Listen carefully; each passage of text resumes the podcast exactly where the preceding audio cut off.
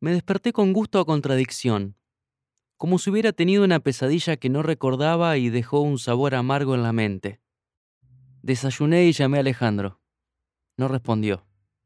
Repasé letra. En una pausa revisé mails y vi con alegría uno del banco, avisando que habían depositado el pago por venir al festival. A las once y media tuve la última actividad, una mesa redonda llamada Escribir, dirigir, actuar. Los roles en la escena. Íbamos a ser cinco. Osvaldo, Miguel, una directora de un elenco de Tucumán, la astróloga y yo. La astróloga avisó un rato antes que no se sentía bien y faltó. La sala estaba llena. Debían ser unas 100 personas. Terminamos y lo invité a Osvaldo a almorzar. Me contó más de su vida, de su hija. Me pareció un tipo noble, de buena madera. A esos los quiero siempre en mi equipo. Iba a irse el sábado, pero había cambiado el pasaje para quedarse un día más y ver mi unipersonal el domingo. Le agradecí el gesto. Volví a llamar a Alejandro. Volvió a no responderme. Llamé a Gabriela y tampoco. Más allá de la preocupación, me harté. No necesitaba a Alejandro para ensayar. Yo podía definir sobre las luces y el sonido.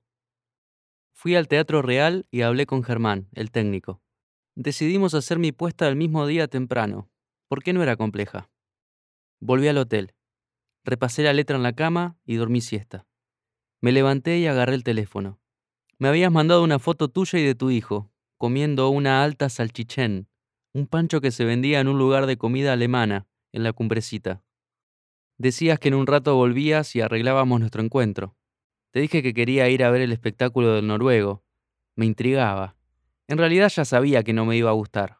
A veces hago eso ir a ver cosas que sé que voy a odiar, para encabronarme voluntariamente, como quien traga una comida horrible a propósito. Si estoy en la platea y advierto que no tienen intención de relatarme nada, me pongo malo. Se me llena la sangre de rabia. Pierdo lo más valioso que tengo, tiempo. Esos 50, 60 minutos no vuelven. Y ya sabes que no te van a dejar nada. O sí, bronca solamente y a mucha gente la certeza de que no quiere volver a ver una obra en su vida. Me río cuando algunos de los que trabajan en teatro se quejan por la caída de espectadores, tratándolos de idiotas, de menos cultos, o se excusan con se va menos al teatro. ¿No pensaron que ciertos espectáculos son mortalmente aburridos? Hablan de que la mejor publicidad es el boca en boca, sin recordar que el sistema funciona hacia ambos lados. También transporta información negativa. Piensen en los efectos multiplicadores de este sistema. Alguien ve una obra y siente que le chuparon la sangre. Otro le pregunta qué tal estuvo. El primero responde, qué sé yo, bien. O peor, la escenografía estaba buena, que es una manera de decir por contraste que el resto fue una cagada. El primero no tiene ganas de repetir la experiencia de ir al teatro. El segundo no quiere aventurarse después de escuchar semejante comentario y si por casualidad se cruza con alguien que habla de la obra anterior, va a usar lo que sabe para advertir. Dice X que fue y que está más o menos. Sumale que si la entrada sale lo mismo que 11 meses de un servicio de streaming, producto disponible las 24 horas, siempre subiendo títulos nuevos, donde si veo algo y no me engancho lo puedo dejar y nadie se ofende, ¿qué se creen que la gente va a elegir?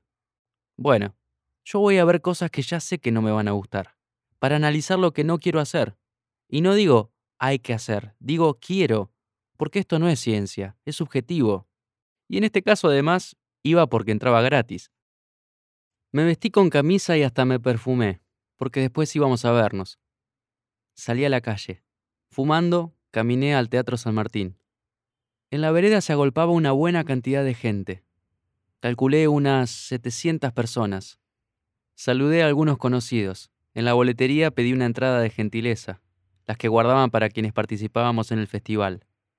Me preguntaron si había reservado. No, me había olvidado. Me dijeron que no había más localidades. Bárbaro, pensé. Me acerqué al jefe de la sala, un señor de unos 60 años, que tenía un cartelito con el nombre colgado en el bolsillo frontal del saco, Omar. Le expliqué la situación. Dijo que esperase a que entraran todos, que algún lugar me conseguía. Salí a la puerta y fumé otro cigarrillo. Cuando el hall se descomprimió, volví a entrar. Omar me dijo, hay un palco con una persona, vení. Caminamos por el pasillo de la derecha que se fue torciendo con esa forma de herradura hasta que llegamos a una puerta con el número 3. Omar abrió, me dio un programa, saqué la billetera y dijo, Déjate de joder, con una tonada que me hizo reír. Te debo una, dije, y entré.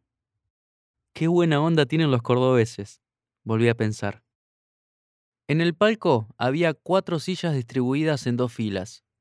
En la silla de la primera fila, a la derecha, contra el balcón, una persona sentada me daba la espalda. Usaba un buzo azul y tenía la capucha puesta. Buenas noches, susurré. La persona no se dio vuelta ni respondió. Lo mandé al carajo internamente y me senté en una de las sillas de la segunda fila. Entendí por qué no vendían entradas para ese palco. El ángulo desde el que se veía el escenario era pésimo. La persona que me acompañaba debía ser también alguien que no había pagado. Me puse a leer el programa. Era una oda a este santo del teatro noruego. Contaba que el espectáculo se había presentado en una veintena de festivales en todo el mundo. Te felicito, vikingo. Miré a la persona adelante.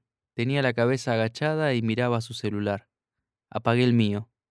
La voz de un locutor cordobés, el mismo que presentó la inauguración del festival, dio la bienvenida a la sala y anunció que el espectáculo duraba tres horas y media con intervalo.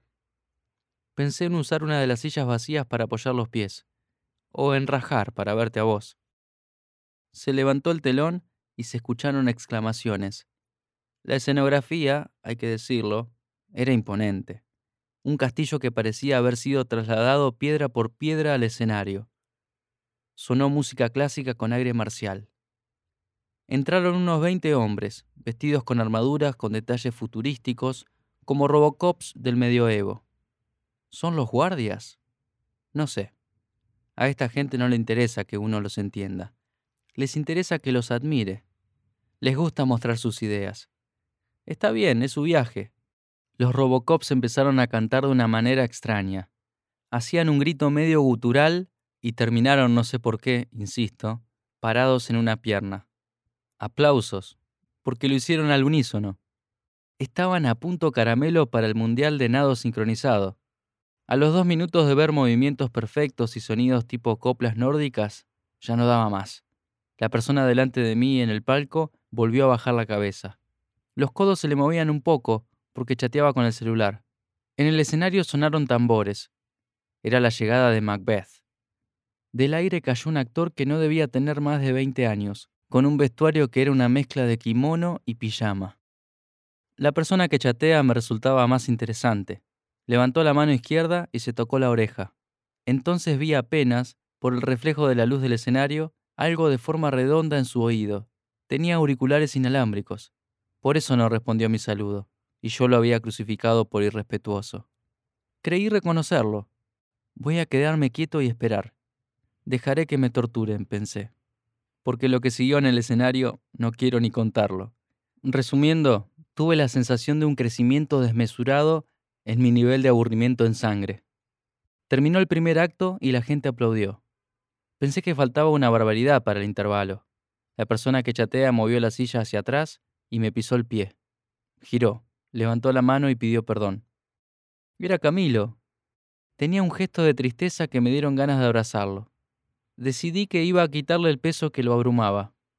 Terrible embole, ¿no? dije. No respondió, pero hizo un gesto con la boca mordiéndose los labios. Yo me rajo al bar. Si tenés ganas, te invito. Asintió. No hay dudas, es hijo de su madre. Le prometes alcohol y agarra viaje. Me levanté primero para infundirle coraje. Algunos en la platea nos miraron. La obra siguió. Camilo salió despacio entre las sillas para no hacer ruido. Abrí la puerta del palco, lo dejé pasar y salí detrás, justo cuando en el escenario entraba Macbeth para empezar el segundo acto. Cerré despacito. Afuera, suspiramos aliviados.